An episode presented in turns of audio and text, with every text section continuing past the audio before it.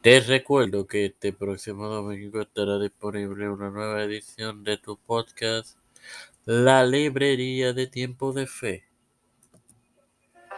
Este quien te habla es tu hermano Mixon.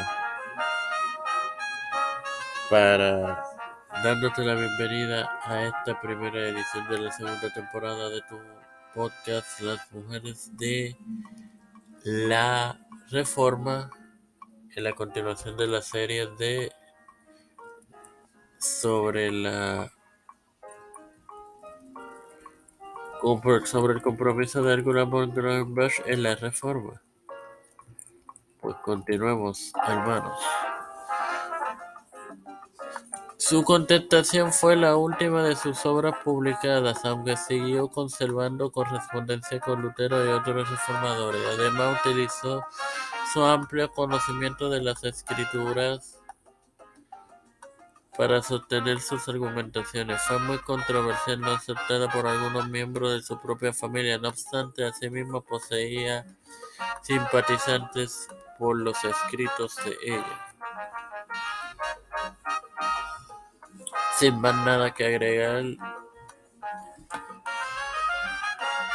tengo dos, digo, tengo dos cosas más que agregar. Primero que todo, te recuerdo que el próximo domingo habrá una nueva, un nuevo episodio de tu podcast, la, Librería de Tiempo de Fe. Y tengo que darle las gracias a las 29 armas que reprodujeron la primera temporada de este tu podcast, Las Mujeres de la Reforma.